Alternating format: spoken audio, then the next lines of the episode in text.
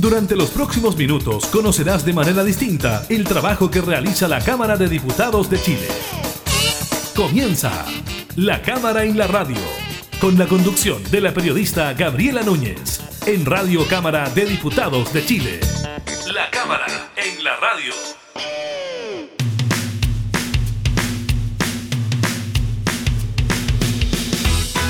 Hola, ¿qué tal? ¿Cómo están? Bienvenidas, bienvenidos a un nuevo programa de la Cámara en la Radio. Estamos junto a ustedes informando del quehacer legislativo y temas de la contingencia, como por ejemplo lo ocurrido el fin de semana con las elecciones primarias que se caracterizaron por tener una baja convocatoria. De eso estaremos hablando con la diputada Joana Pérez, presidenta de la Comisión de Gobierno Interior.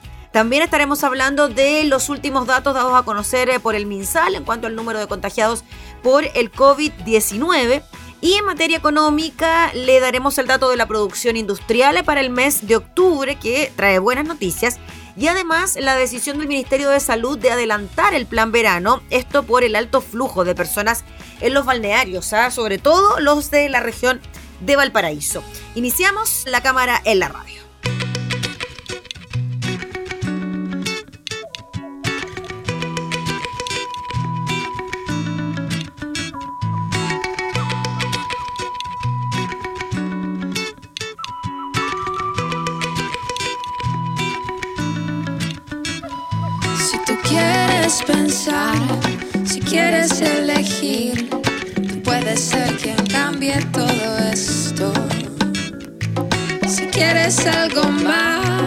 Que ver televisión, ¿qué es lo que estás haciendo al respecto? No, no, no, no quiero ver tus alas estacionadas. Acéptate y empieza a volar.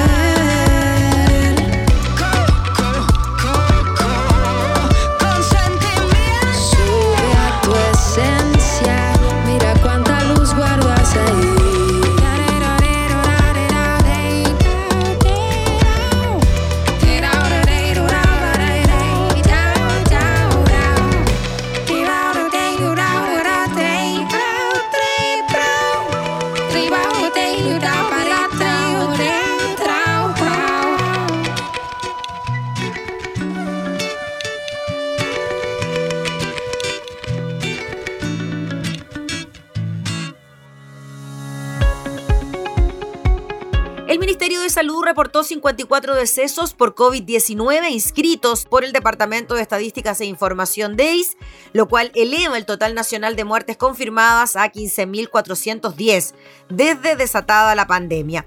Debemos lamentar, y lo lamento profundamente, y envío mis condolencias a las familias, dijo el ministro París, el fallecimiento de 54 personas en las últimas 24 horas. Agregó que en el universo de todas las naciones del mundo, en ese momento Chile ya está en el lugar 21 con respecto a la cantidad de fallecidos hemos, dijo, ido disminuyendo muy rápidamente.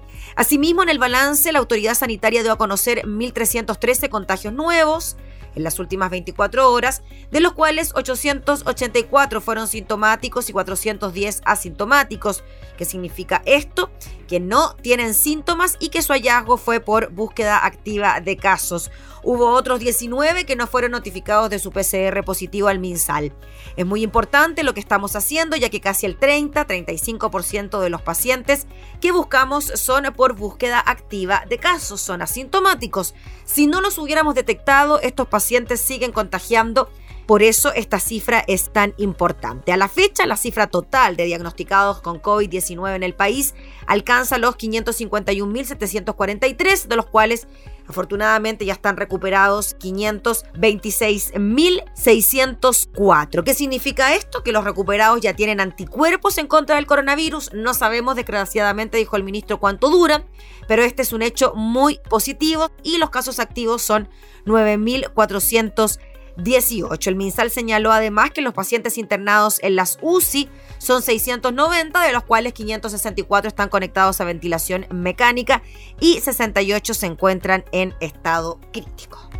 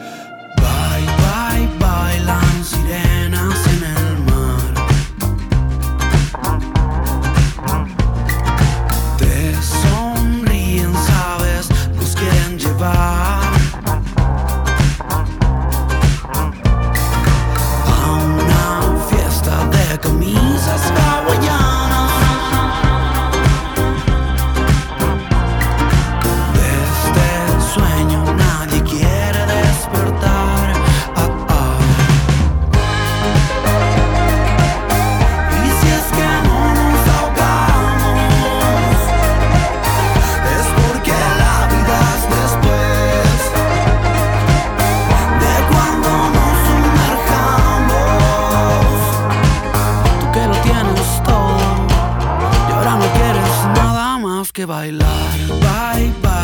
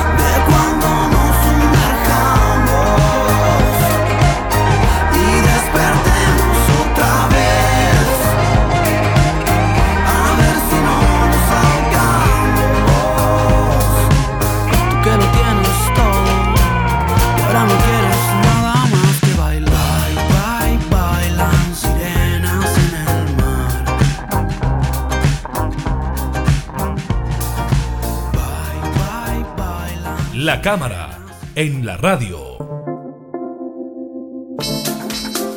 El fin de semana que recién pasó estuvo marcado por las elecciones primarias para que la gente decidiera sus candidatos para las próximas elecciones de gobernadores regionales y también de alcaldes. El problema fue la baja convocatoria que se vivió durante este domingo, donde solo el 2,89% del total nacional del padrón electoral de los gobernadores participó y un 4,37% del padrón en la de los alcaldes. Vamos a hablar de este tema con la diputada Joana Pérez, presidenta de la Comisión de Gobierno Interior de la Cámara. ¿Cómo está, diputada? Gracias por recibirnos. ¿Cómo está? Muchas gracias por este espacio. Eh, así es, tuvimos las primarias este domingo 29 de noviembre, primarias legales, y, bueno, creo que hay mucho que, hacer en adelante, corregir eh, y escuchar también a los distintos actores involucrados. Sí, partamos primero por la cifra, ¿no? En cuanto a la participación del padrón electoral, 2,89% en gobernadores, 4,37% en los alcaldes.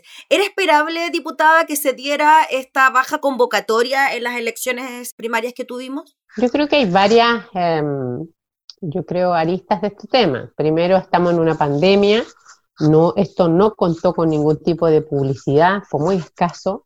Eh, el gobierno tampoco lo vimos acompañando y apoyando este proceso para justamente comunicar y fortalecer la participación, la democracia, porque la gente reclama que las decisiones se toman, ¿cierto?, entre cuatro paredes, por los partidos políticos, eh, y aquí se dio la posibilidad de que las personas pudieran elegir, pero, pero habían varias cosas adversas. Esto no es lo mismo que el plebiscito, porque el plebiscito es una cosa de largo aliento, una cosa que, si bien no hay caras, pero, pero es algo casi eh, eh, muy simbólico para muchas personas, especialmente quienes han sido parte de los últimos años y que demandaban una nueva constitución, los que pasaron por la dictadura, los que lucharon y recuperaron la democracia.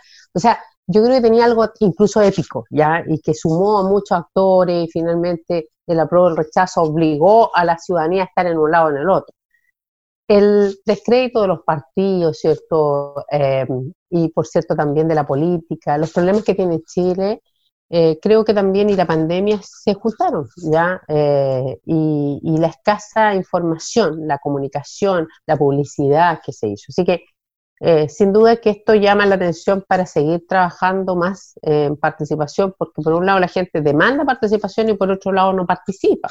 Así que eh, eso es mutuo, tanto para los ciudadanos, ciudadanas eh, independientes y, por cierto, también para los partidos políticos, para los movimientos que llevan ciertos distintos liderazgos hoy día eh, a mostrarse, porque uno dice, mire, lo que queremos renovación, sacar a lo mismo de siempre, y hoy día los partidos sí mostraron también esa renovación, independientes, mujeres, pero algo, algo falta. ¿Sabe qué? Yo creo que aquí también falta fortalecer en lo que es la educación cívica.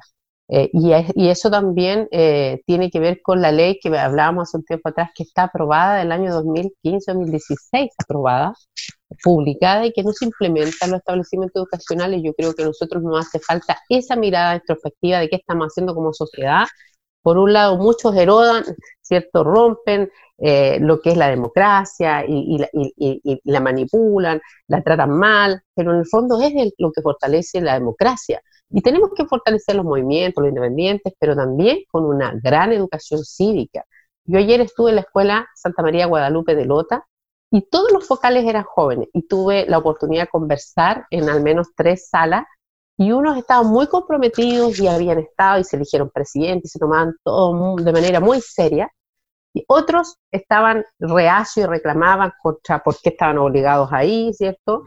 Eh, y otro, ¿cierto?, estaba mucho más expectante de, de, poder contribuir. Pero ahí teníamos tres grupos de jóvenes muy distintos y imagínense quiénes eran los que cuidaban, eran de la Armada de Viña, unos jóvenes de, de, de 27, 28 años. Entonces vemos una sociedad que va a ir renovándose y que no tiene la formación cívica ni la responsabilidad cívica de lo que viene. Diputada Joana Pérez, y en cuanto a lo que usted mencionaba de las campañas, o de la publicidad, propaganda que podría haber tenido esta elección eh, primaria. ¿Ahí la responsabilidad es del servicio electoral o es de los partidos políticos que participaban en las primarias? Yo creo que aquí hay un todo porque nosotros para tener campañas y todo hoy día es legal y oficial y te prohíbe si no estás dentro de los plazos, por lo tanto hay una buena parte que hace el Estado, ¿cierto? A través del CERVEL, que dispone de recursos públicos, porque hoy día, ¿cierto? Todo esto está muy regulado eh, y por tanto también los partidos tienen mínimos máximos. En las primarias no se devuelve nada a ningún candidato, solo se le obliga a rendir, pero está muy limitado y tiene un, tiempo muy acotado también de propaganda. Yo creo que es necesario revisar aquello. Yo creo que es necesario involucrar mucho más a los gobiernos de turno en esto, porque queremos fortalecer la democracia y fortalecer y que los liderazgos que el día de mañana en abril sean electos ¿cierto? tengan la representatividad para que nadie después se les desconozca. Hoy día se desconoce y algunos dicen, mire, terminemos el gobierno del actual presidente Piñera, adelantemos, y muchos le hemos dicho no, eso es cambiar las reglas del juego. Entonces, esto tiene que ver con muchas de esas cosas, en cómo relativizamos. Y aquí también los partidos políticos tienen mucho que ver, pero también eh, la, la, ciudadanía tiene que entender el rol de los partidos. Yo en el caso, yo soy vicepresidenta nacional de un partido político, la democracia cristiana y pongo la cara y usted sabe cómo es eh, eh, el ambiente, ¿cierto?, de las redes sociales, el Twitter, eh, la violencia de los propios partidos contra los otros partidos. ¿ah? Un partido que no vota como tú votaste, incluso si es de tu coalición, te hace fiebre. Entonces, lo que quiero decir es que aquí tenemos que primero tener un piso de respeto, de educación cívica y además que cada órgano haga lo que tiene que hacer. El CERVEL sabía que esta elección iba a ser inferior al plebiscito, debió adelantarse, tenía las facultades, la herramienta. Está por otro lado la Junta Electoral, que es distinta, autónoma del CERVEL, y que tenía ese día, ¿cierto?, mayores atribuciones para ordenar eh, eh, eh, lo que se dice abrir las mesas, constituirlas, ¿ah? Y con, con, el auxilio de la fuerza pública que estaba en el recinto, todos vemos que está la Armada, el Ejército, ¿cierto? Carabineros, está en el recinto. ¿ah? Y había que hacer aquello. Entonces, yo creo que aquí faltó. Tuvimos un buen desempeño en el plebiscito y felicitamos, yo como presidenta de la Comisión de Gobierno, felicité al CERVEL, pero creo que aquí también quedamos al debe, porque había que adelantarse. Y entre todo, esto no es porque en algunos partidos vamos a estar eh, medianamente incorporados. No, aquí son procesos establecidos por ley y todos tienen el derecho a ejercer su voto, todos los ciudadanos, sea independiente, sea militante de un sector u otro. Si se le criticaba, diputada Joana Pérez, al CERVEL a través de Patricio Santa María, lo que podría haber ocurrido si es que se hubiesen fusionado anteriormente las mesas, y él eh, salió a responder de alguna manera las críticas frente a esto, diciendo que él estaba imposibilitado de alguna manera de realizar eso porque para fusionar las mesas se debe hacer 50 días antes de la elección. También se le pregunta por la falta de vocales y decía que, bueno, la gente que fue a votar podría haberse ofrecido para ser vocales. ¿Qué le parecen a usted esas explicaciones? Mire, yo creo que mm, en esto hay que tomarlo muy seriamente. Por eso nosotros como Comisión de Gobierno vamos a citar al CERVEL y por cierto también a los encargados de la Junta Electoral, eh, quien coordine esto eh, porque creo que aquí hay muchos vacíos, ¿ya? Eh, y sí, eh, probablemente según el punto de vista de la ley, ese día el CERVEL quizás tenían las atribuciones muy reducidas para, para lo que es sumar mesas, ¿cierto? Unificar mesas, pero lo podía haber hecho antes, porque sabía y tenía proyectado quiénes iban a ir en una primaria de ciertos sectores, porque al 30 de septiembre era el plazo para inscribirse en primarias. Por lo tanto, sabía el electorado que pudiera concurrir. Eso se puede y se proyecta. Y por lo tanto, lo que faltó del CERVEL es anticiparse, adelantarse y decir, mire, si en un local hay 20 mesas, vamos a abrir solamente 7 mesas. Y es más, vamos a convocar a más vocales, porque ya que nos vamos a convocar a todas estas mesas, pero reforzamos mesas de manera que si no llegan,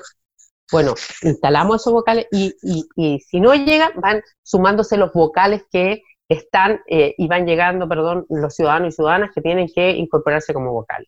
Pero vimos que efectivamente ese trabajo fue deficiente. En algunos casos sí se hizo, se fusionaron, pero habían tres mesas, ¿cierto? Mm. Eh, pero creo que faltó eh, más información. Otra cosa es que cambiaron los lugares. A la ciudadanía les volvieron a cambiar los establecimientos y cambiaron los vocales también, no son los mismos. Entonces había jóvenes, vuelvo, insisto, la Escuela María de Guadalupe de Lota, que yo pude conversar con todos ellos, y me decían, no tenemos idea, fuimos convocados, antes ellos se constituyeron, llegaron a las 3, las personas llegaron a 3 y media, 4, hacerle la capacitación, pero casi ninguna capacitación y no tenían idea cómo llenar los documentos, los papeles de ese día.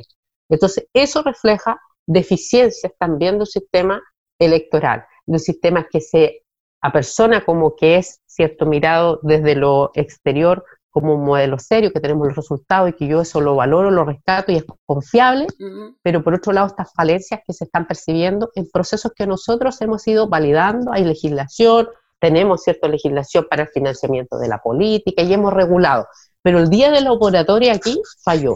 Y puede ser aquí eh, compartidas las causales, pero yo como presidenta de la Comisión del Gobierno estoy obligada también a exigir explicaciones y ver cómo enmendamos hacia adelante. El año 2021 va a ser un año extremadamente complejo en lo eleccionario. Vamos a tener probablemente segundas vueltas, ¿cierto?, de gobernadores, vamos a tener primarias previas para presidente, o sea, hay un montón de, eh, de, elecciones aparte de las que vamos a tener en abril, que son de alcalde, alcaldesa, concejales, concejalas, constituyentes y ahí gobernadores y gobernadoras regionales.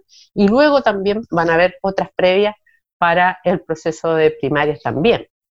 Así que creo que hay, vale la pena tomar su tiempo, conversar mm. con las autoridades, el CERVEL, el gobierno, también tiene un rol, eh, y por cierto las juntas eh, electorales que además son autónomas, eso yo lo entiendo, pero aquí necesitamos trabajar unidos para mejorar el proceso eleccionario y fortalecer la democracia Sí, diputada, cortito, lo último. En cuanto a lo que puede ocurrir en la región metropolitana, que sin duda es la que acapara mayoritariamente la atención, ganó Claudio Rego, el representante de su partido en la democracia cristiana, tuvieron un buen resultado en cuanto a estas primarias en la DC, pero ahora se habla de que los ganadores de esta primaria, Claudio Rego en la DC, junto a su parte del Frente Amplio, Karina Oliva de Comunes, manifestaron su disposición para que ambos bloques lleguen a un acuerdo para escoger a un abanderado único de la oposición. ¿Qué le parece a usted esa posibilidad? Me parece correcto, yo creo que mientras más unida vaya la unidad eh, constituyente y oposición sumando nuevos actores, creo que es positivo.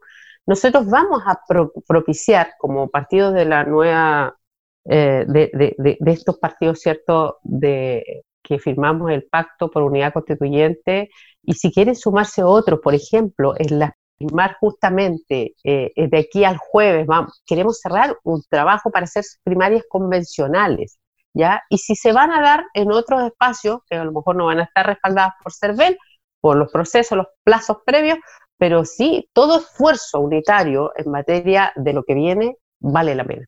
Muy bien, pues diputada, le agradecemos enormemente por el contacto, que tenga una buena semana. Muchas gracias, que esté muy bien. Gracias. La diputada Joana Pérez, presidenta de la Comisión de Gobierno Interior, refiriéndose entonces a la realización de las elecciones primarias durante este fin de semana.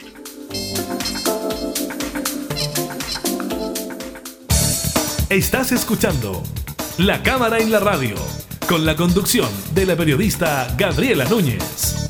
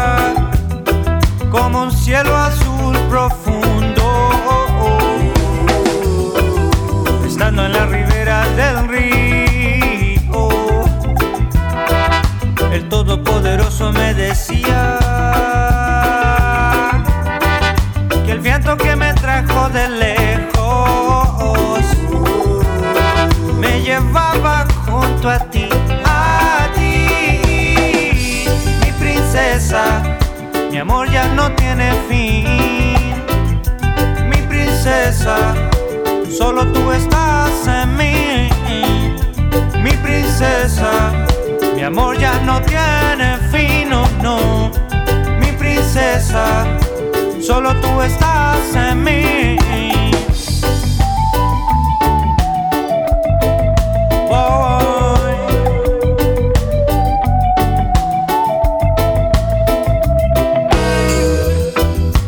tiempo has resistido. Un mundo lleno de desilusión. Pero al final hubo una fuerza que nos guió. Que nos une por una razón mayor. Mi princesa, mi amor ya no tiene fin. Mi princesa solo tú estás en mí. Mi princesa mi amor ya no tiene fin, no, no. Mi princesa, solo tú estás en mí.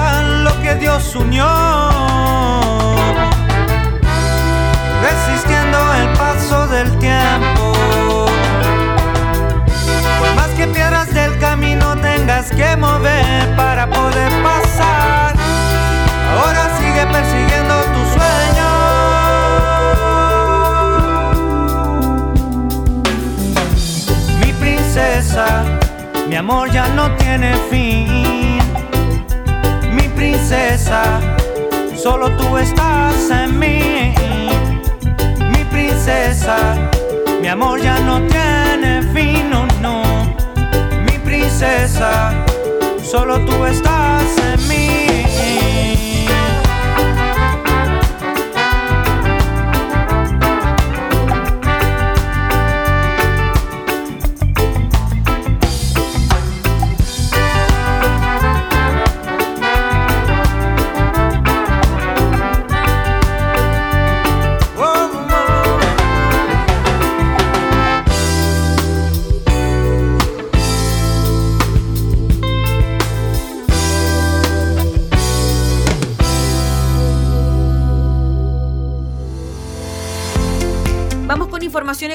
el índice de producción industrial anotó en octubre su segunda alza consecutiva y registró su mejor dato desde febrero de este año. Así, según informó el Instituto Nacional de Estadísticas, el índice aumentó un 3,5% en 12 meses, luego de que dos de los tres sectores que lo componen presentaran incrementos en el décimo mes del año.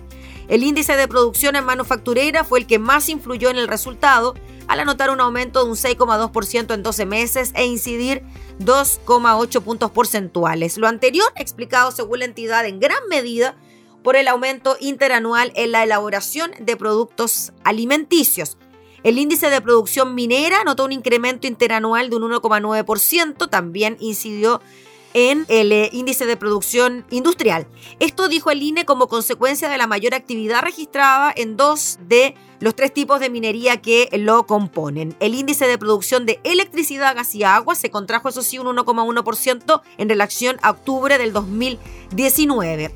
En tanto, en octubre el índice de actividad del comercio a precios constantes creció un 15,4% en 12 meses, acumulando una disminución del 5,8% al décimo mes del año. El comercio al por menor, excepto el de vehículos automotores y motocicletas, fue la que más aportó al anotar un alza de un 18,2% e incidir también de forma bastante importante. Comercio al por mayor, excepto el de vehículos automotores y motocicletas, aumentó un 11,4% en 12 meses. Por su parte, el índice de ventas de supermercados a precios constantes presentó un incremento de un 15,6% en 12 meses, acumulando una variación de un 3,9% en el décimo mes del año.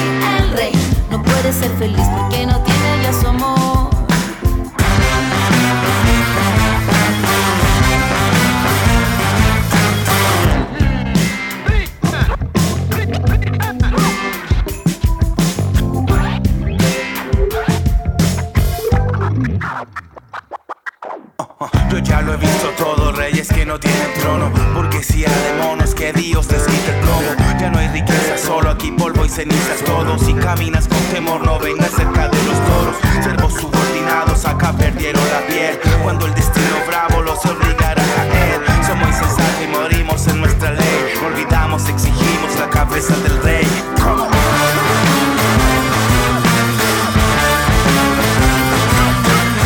Una vez un rey que tenía muchas tierras, un castillo y también un amor. Pero los caprichos de amor con el tiempo sin castillo y sin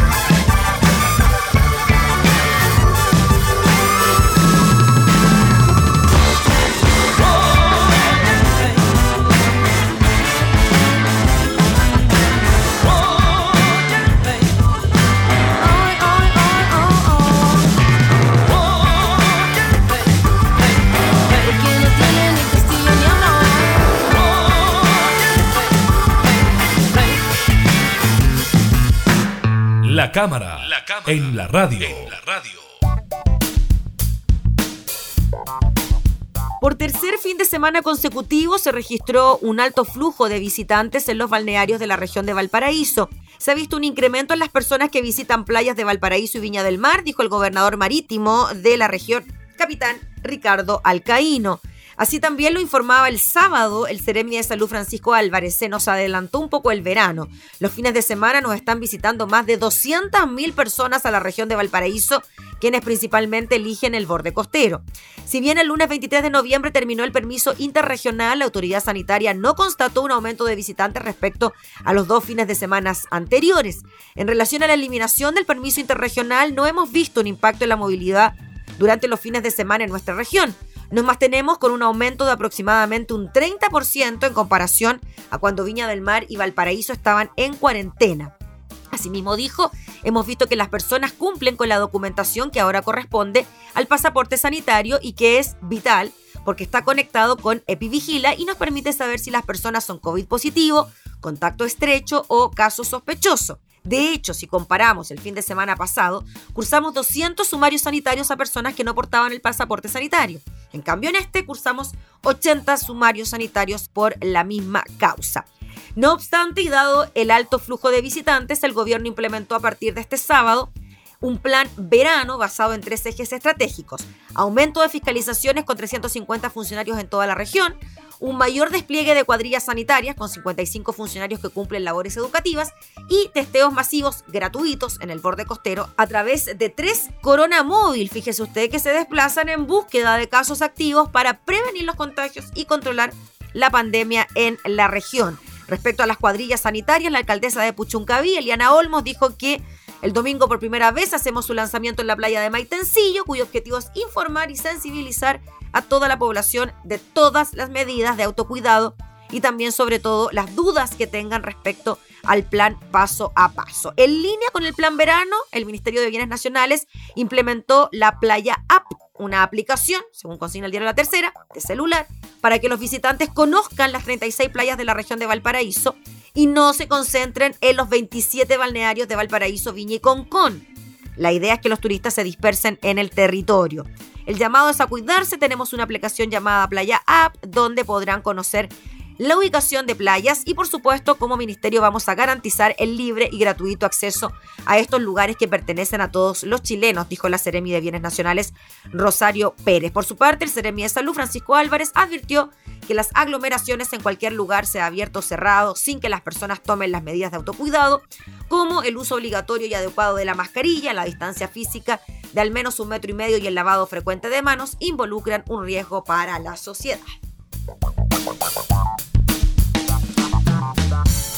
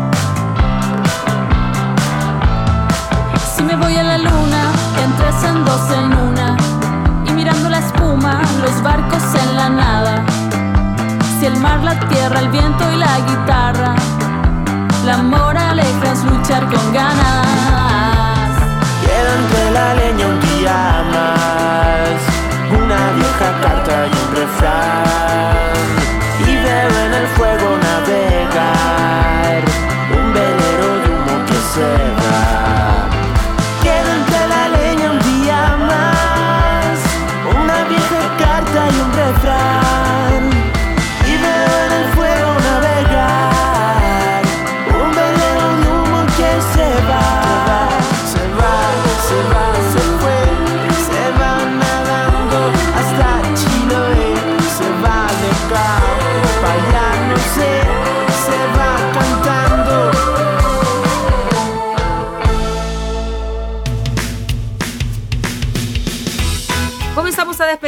del día de hoy, agradeciéndole por estar junto a nosotros, invitándolos como siempre a seguir escuchándonos en todas nuestras plataformas digitales, radiocámara.cl, Spotify y radios en Alianza. Nosotros nos volvemos a reencontrar, que esté muy bien, hasta entonces.